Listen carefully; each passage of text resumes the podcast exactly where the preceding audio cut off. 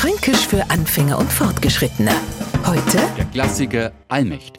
Steht der Franke vorm Hochhaus am Blerner, sagt er, ist es hoch. Steht er vorm Empire State Building in New York, na sagt er, allmächt ist es hoch. Kauft er sie am Mors und die kostet 8 Euro, sagt er, das ist schon teuer. Kauft er sie an am Oktoberfest für über 12 Euro, sagt er, allmächt ist es teuer. Und erklärt er am was und der kapiert's nicht, noch kommt sofort, allmächt bist du blöd. Allmächt ist mehr als bloßer Wort. Es ist die Visitenkarten von einem echten Franken und die trägt er nicht in der Husataschen, sondern auf der Zunge. An einem von Herzen kommenden Allmächt macht der Franke überall auf der Welt klar, wo er herkommt. Damit drückt er Erstaunen, Verärgerung, sein Erschrecken, aber auch sei Freude aus. Fränkisch für Anfänger und Fortgeschrittene.